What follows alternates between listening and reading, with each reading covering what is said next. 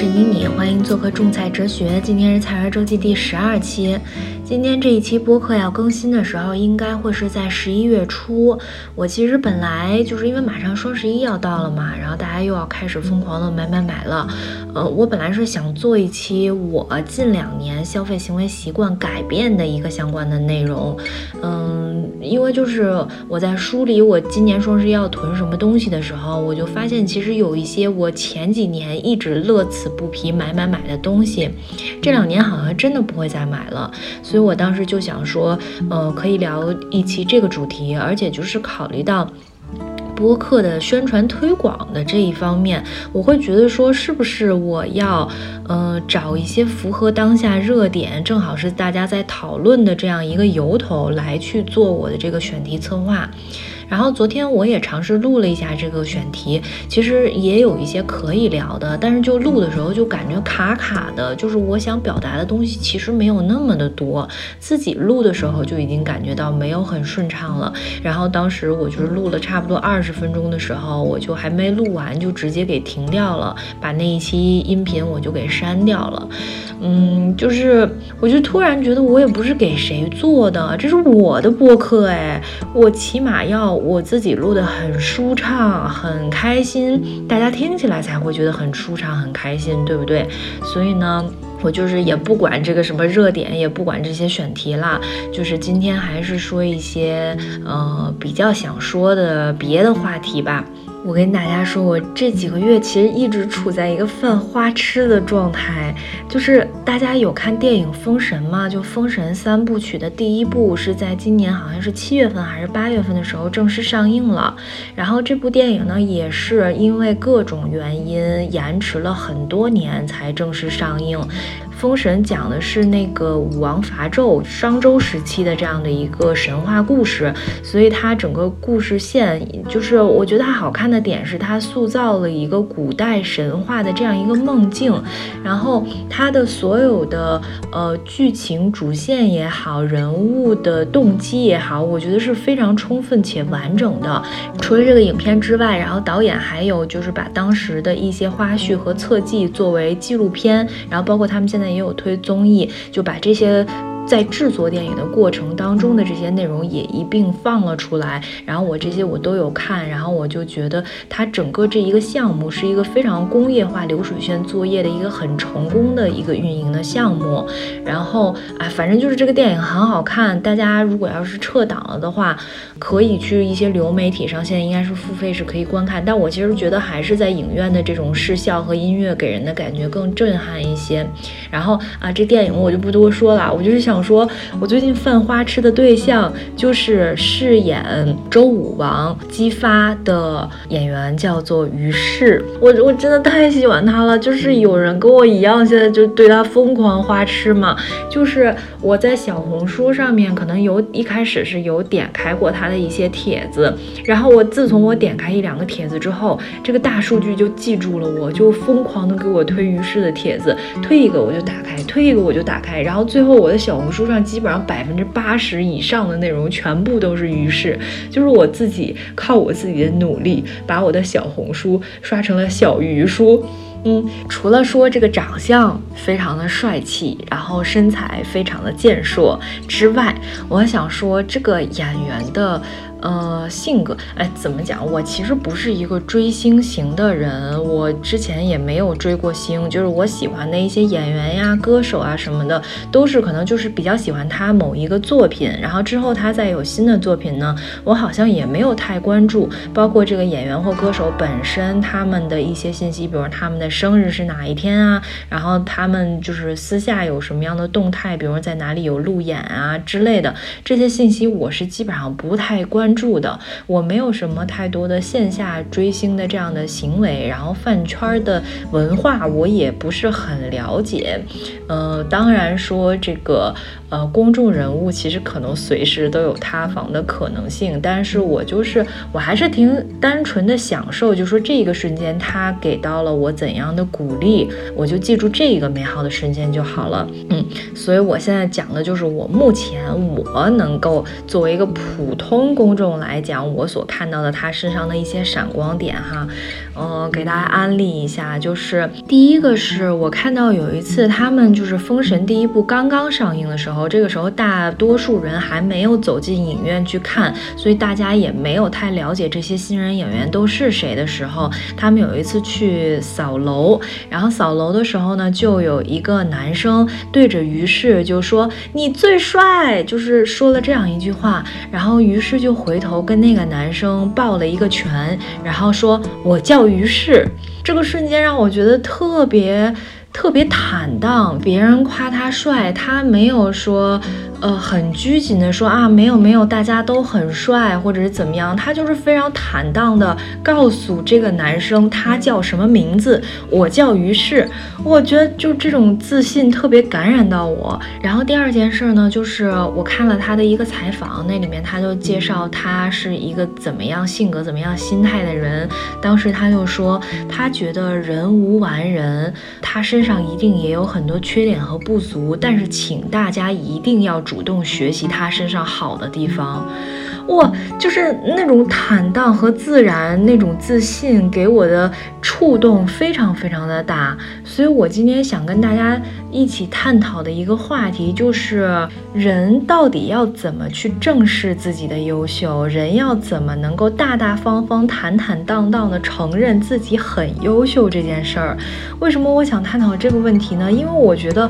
作为我来讲，承认我自己优秀是一件很困难的事情。我不知道大家生活当中会不会遇到这样的场景，就是你跟你有一阵子不见的朋友啊、同事啊、邻居啊之类的见面的时候，他就会说：“啊，你最近是不是瘦了？”然后我马上我下意识的我就会去说：“啊，没有没有没有，说那个最近还胖了几斤呢。”然后我就会掐一下我的肚子，然后你说：“你看我我我这个肚子上全都是肉，我没有瘦的。”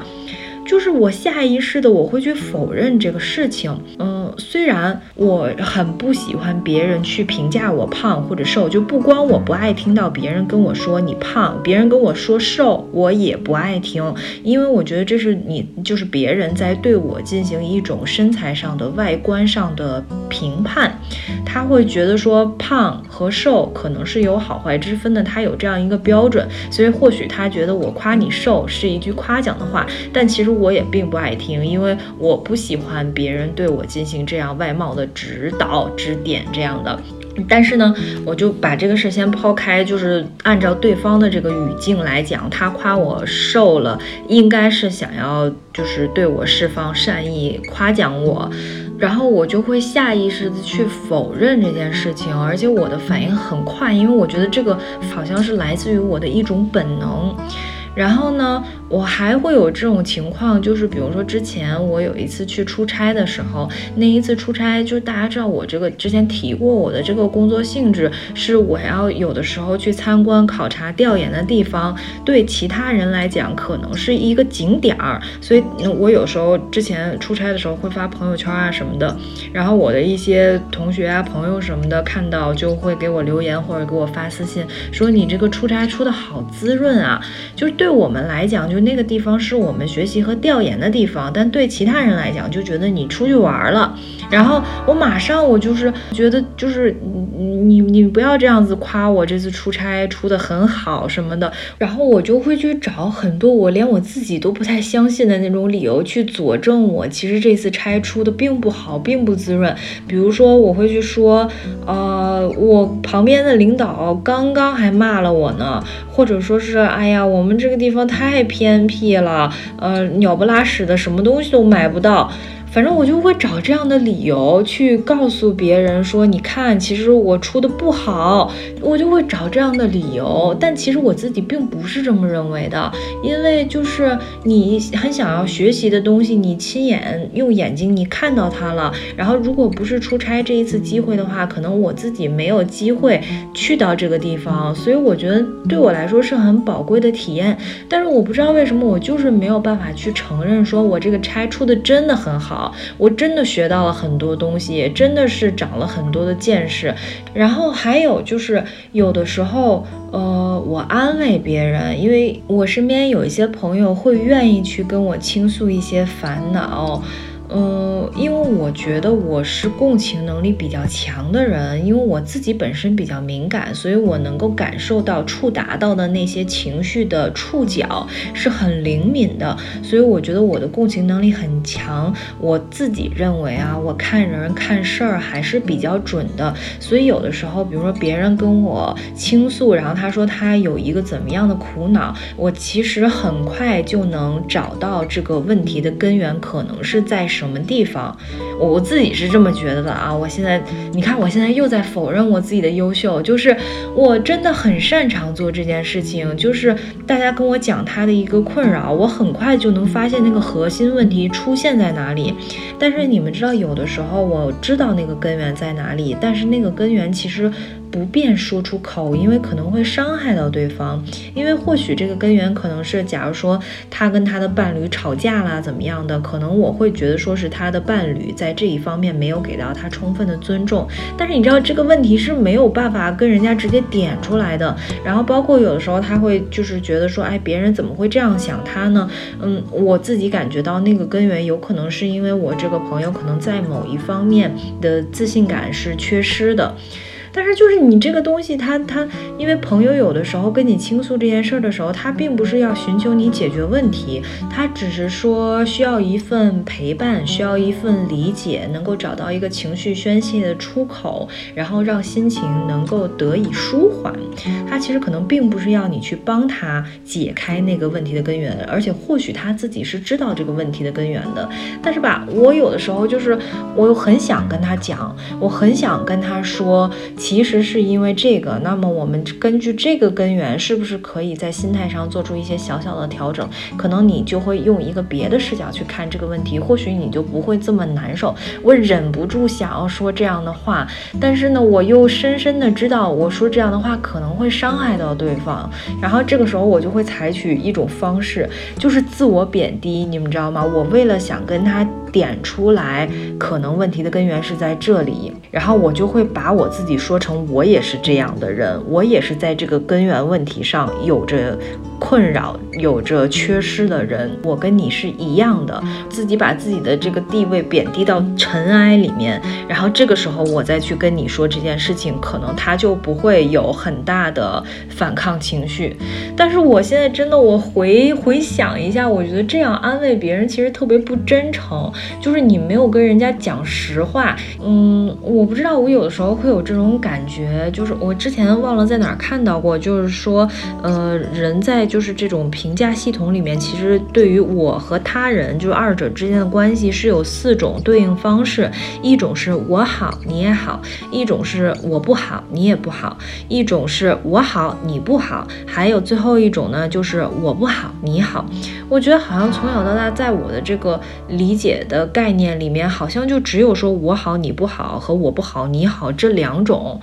嗯，就我感觉这个世界上的好好像是恒定的一样，就是非得我要说你好，我要去夸你，我要给你自信，那我就必须得把我自己说的很不好。嗯，我如果觉得我自己非常非常厉害的时候，那我看其他人，我就觉得别人不如我好，就我好像总是觉得这个好是是守恒的，但事实上是。这个好可以是无限的，可以是我好你也好，我们都是一朵很漂亮的花，我们只是花期不同，我们只是花朵的形状不一样，大小不一样，颜色不一样，就是大家其实都在自己的花期里面。勇敢的盛放，所以我就觉得，就是这种通过贬低自己去安慰他人的这种方式很愚蠢。难道我安慰其他人的时候，我一定要把我自己贬低的一文不值，我才可以安慰到对方吗？我有没有可能去通过一种更坦荡、更大方的方式去面对我自己也好，还是我身边的朋友也好，大家生活当中遇到的一些困扰呢？然后这又让我想到年初的时候，之前播客里跟大家介绍过，我参加了一个韩语考试嘛，韩语 topic 考试，然后当时那个成绩考的也还不错，然后当时呢我就特别高兴，因为我其实挺意外我能考到这个成绩的，毕竟我是第一次考试嘛，然后我就当时想发朋友圈，但是我又脑海里面就发朋友圈编辑的过程当中，脑海里面我又突然浮现出了我爸我妈从小到大对我的教育，枪打出头鸟，你这个人啊不要锋芒。毕露，你不要搞得太各色，你一定要谦卑，一定要做一个中庸的人。啊，要做一个有智慧的人。然后我可能就是从小就是这样的教育理念，嗯，然后当时我就我真的太想发朋友圈了，因为我觉得我考贼好。然后我就想，那有什么方法能既发朋友圈，但是又不显得太过炫耀吗？然后我就发朋友圈是发我那个成绩单嘛。我想配文字，那我配文字配的稍微内敛一些吧。然后我就发了一个合格的韩文。然后当时就有一个我的初中同班。同学，就我们应该已经有 N 久 N 久没有联系过了，起码有十几年了。然后他现在也不在国内发展，嗯，然后他就给我发了信息，然后说：“哇塞，你这考试考的成绩好高啊！啊，你是怎么做到的？你第一次考就考得这么高吗？你好厉害啊！”然后问我的学习方法，因为她最近也在学韩语。她说她丈夫和丈夫的家里人都是呃朝鲜族，所以她需要跟他。们沟通嘛，他最近就我也不知道他是在学朝鲜语还是在学韩语，反正这两个差不多嘛。然后他就就跟我交流学习心得，然后我就看他对我这样夸夸夸，我我第一反应我当然还是很开心的，但是我第二反应就是我觉得。那个难道是朋友圈发的还是太过于锋芒毕露了吗？然后我下意识的我又开始否认，我说啊没有没有，就是这次蒙了几个题，然后这几个题刚好都蒙对了，找了一些我自己都不相信的理由。然后我说完了之后，我又觉得我特别拧巴，特别难受。就是明明我自己觉得我真的挺优秀的，你们都不知道当初我备考的时候我有多么多么的刻苦和努力。就是我白天是要上班的嘛，我就觉得我时间很。少，因为有一些参加考试的人，他们是学生，然后我就只有中午午休的时间。我原来本来中午是午睡的，然后我就觉也不睡了，然后中午有一个小时的时间，晚上下班之后有一个多小时的时间。就我觉得我每天有效学习时间就只有这两个多小时，我特别的有紧迫感，然后我就狂备考，狂背单词，狂做真题。然后当时你们都不知道，我那个听力，我原来一开始特别的差，我就在整个备考之前最开开始。我先做了一套题，然后我真的发现我的听力头几道题我就都是听不懂的，我就想那怎么办？然后我就找到了我的音乐软件，然后它里面是可以搜到，就是有那种韩语日常基础对话，然后速度也是偏慢的这种，我就每天上下班的时候路上两个多小时塞着耳机不停的听，不停的听，就这样磨我的耳朵。然后呢，我去做听力的真题的时候，真的是那一道题我可能要听，真的是可能要小一百遍。一句一句一句的听，然后最后我要确认我每一个字、每一个音节、每一个语调全都听清楚了，我在脑海里能够对应出来它的中文意思了，然后才可以进行下一道题，就是超级超级努力。嗯，我是为什么要报那个考试呢？其实我不太需要这个考试的成绩，我也不是说要留学，也不是说我的这个职业发展所需，是因为。我是一个特别求稳的人，我以前从来不做我没把握的事情。我基本上看到这一件事情，我会在脑海里先判断一下我做这件事情的成功率有多少。我要确认它至少要在百分之八十以上，我要确认我大概率做这件事情会成功，我才会去做这件事情。我觉得我是一个没有语言天赋的人，我从小到大英语就都很差，我感觉我没有找到一个特别好的学习方法去学英语，所以我英语成绩一直都是整个总分里面拉很拉分的那一个。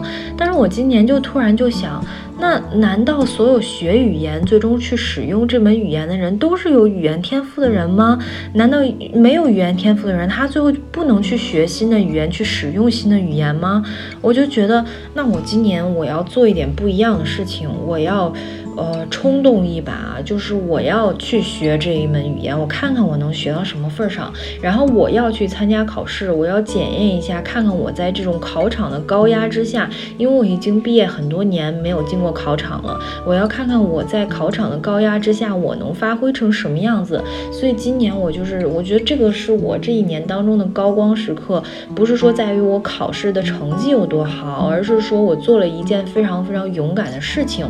然后我反过来就想说，我在别人夸我说韩语成绩考得很高，你很厉害的时候，我为什么不能去承认我就是很优秀，就是很努力，就是很勇敢呢？我付出的这些努力，它不值得一提吗？我付出的这些努力，它丢人吗？它完全没有。都没有啊，那为什么我羞于承认我自己很优秀的这件事儿呢？我为什么要第一时间摆摆手、摇摇头，然后说没有没有，其实也没有呢？对不对？我觉得大方承认自己的优秀是一件特别闪闪发亮、特别值得钦佩的事情。我觉得我自己超级厉害的，我厉害的点，一个是说我非常的努力，非常的刻苦，这一点很厉害。第二个呢，是我这一次参加了考试，因为我们班有很多同学是没有参加考试，就几乎大家都没有参加考试，只有我去参加了这一次考试。我觉得我很有勇气，我很勇敢，这是我觉得我厉害的第二点。然后我厉害的第三点就是，我突然在这一次考试当中，我发现了其实我人生当中积累了很多宝贵的财富。他们形成了我现在的优秀，是就是当时我们考试是三科嘛，听力、阅读和写作。然后我的听力和阅读是和平均分差不太多，比平均分稍微高一点点。然后我的写作是大大超过了平均分，写作的平均分是三十分左右，然后我的分数是六十多分，将近七十分，就是比平均分要翻了一倍还多。而且大家普遍公认，写作是这三科里面最难、最难以提分的一科。我是在这一科超过了平均分。超过了大家非常的多，但是其实我在考试之前，我一篇大作文都没有写过，我就发现我毫无准备的一个东西，它为什么能考的分这么高？然后因为我把这个成绩当时报给老师的时候，我们群里就有老师跟同学都说你写作分数好高啊，你怎么做到的？你太厉害了吧！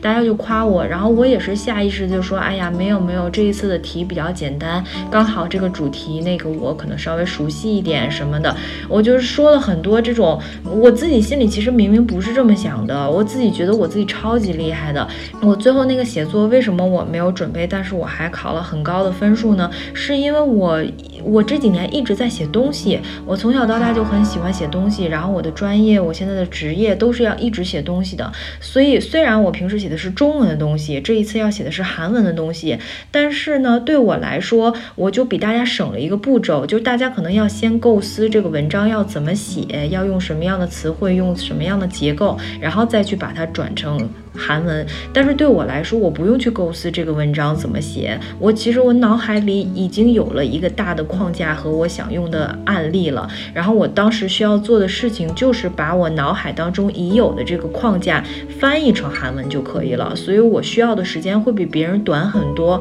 我省出来了很多的时间，所以我就可以去研究我用的每一个词是不是一个高级的词，用的语法是不是高级的语法，然后包括里面有写错的地方，我也。有时间去修改，所以我发现这是我多年一点一滴积累的东西，它在我这一次考试时候集中体现了。我发现那个东西，它平时我没有白白的积累，它都存在了我的身上，可能没有以某一种非常具象的形象去体现，但是在我这一次参加考试的时候，他们全都爆发出来了。然后我就觉得说，我真的是一个很优秀的人，我不只是说是在我考试的那一天，在我出成绩的那一天，我很。很优秀，从小到大我一直都在积累这个东西，我很擅长很擅长这个东西，别人都没有我厉害。我今年上半年的时候，和皮皮和旺旺，我们三个人去了一趟迪士尼。当天晚上，我们就看了烟花。当时我们坐在地上，离烟花非常的近。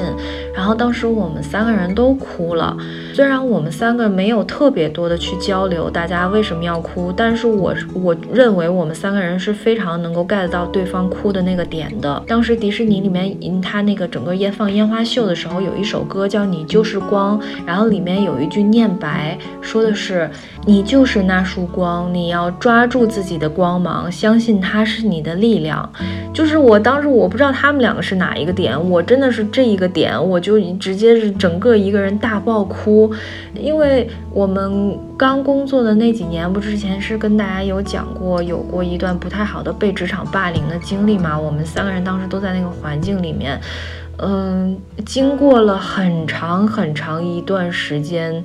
无法喘息的压迫感，然后不停的被否定，就是你方方面面，不只是说是你的工作成果、工作习惯、工作态度。然后人际关系、人脉积累等等各个方面否定你，还有包括像你的人品，他会觉得，就是我觉得我犯了什么天大的错吗？他每天都在说我人品有问题，我真的，因为我们当时我们三个人都是刚刚大学毕业，进入到这个环境当中，没有任何的工作经验，也没有任何和领导相处的经历。然后就会因为他的否定而认为，就是会自我怀疑。就那第一个瞬间肯定是会觉得很委屈、很气愤，但是慢慢慢慢的，他总是这样子说，你就会觉得，啊，好像真的是我不好，好像真的是我很差劲，我比别人差，我这个东西真的做的很垃圾。然后每天其实我们都是在以。一百二十分、一百五十分的要求去逼迫自己，就是像那个皮筋儿一样，一直撑着自己。那个皮筋儿是有松有紧的，但是我们那个皮筋儿，我们一直是撑的那个状态，然后撑着撑着撑着撑到头，最后这个皮筋儿就断了。呃，我觉得我们当时就是那种状态，一直撑着自己，然后但是每天你又会得到这样的否定，就是他会告诉你说。嗯，你为什么上一次做到一百二十分？为什么这一次你还是一百二十分啊？你看看他，他已经做到一百五十分了，你还是一百二十分。嗯，就是这一段经历，我我觉得我可能不是我卖关子，但是我可能真的没有办法跟大家特别详尽的讲，是因为我觉得人的脑子真的是很聪慧，它会帮助你把一些痛苦的回忆选择性忘记。我我那件事情我会记得，我觉得我很气愤，很生气。很委屈，但是你让我去描述这件事情的细节，其实我是想不起来的，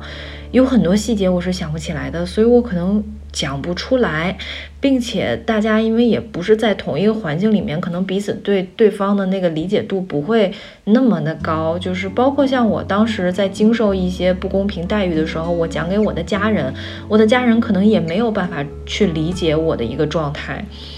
嗯，所以就是可能这一段经历我我没有办法特别详尽的讲，但就是说，呃，我会经常怀疑自己是不是说这个世界上美好的一切我都不配获得。它不只是在工作上，它在我的生活上对我的影响非常非常大。就是当一个人每天跟你说你不行，然后你自己也认为你不行，你脑海里全部都是这种不行不行不行的信息的时候，你就真的觉得你自己不行了。所以就是当时我们看到那个迪士尼放烟花，然后我看到你就是光的那一段的时候，我真的我就真的是整一个人爆哭，我就觉得说我们每个人真的都要看得到自己的光芒，而且你要抓住回头抓住你的光芒。我也很想走出我的新的一步，我。是不是可以在生活当中多去鼓励自己，多去承认自己真的有的地方很厉害？虽然我有缺点，就像于是说的那样，虽然我们人无完人，我们身上有很多不足，有很多缺点，但是你一定要看得到自己很厉害的地方，并且你要相信你很厉害的地方，你甚至可以影响到其他人一起进步。啊，反正我兜了一圈，又兜回了我这个花痴的这个点。希望大家真的都能够勇于承认自己很优秀这件事情，因为我们每个人身上一定有某一个方面是非常非常优秀的。其次就是大家一定要去看《封神》，我不知道撤档了没。如果撤档的话，大家可以在流媒体上购买去看这个电影，然后包括它的一些纪录片、一些周边啊什么的。然后呢，应该是明年和后年，呃，第二部和第三部也要上映了。然后我。真的超级期待，然后就是关于今天聊的这个话话题，大家如果在生活当中也有这种不好意思去承认自己优秀的时刻，也可以留言告诉我。然后包括你们觉得应对这样的小烦恼，有没有一些推荐给我的好的解决办法，也欢迎大家能够留言。那今天的节目就到这里啦，谢谢大家收听，我们下一期再见，拜拜。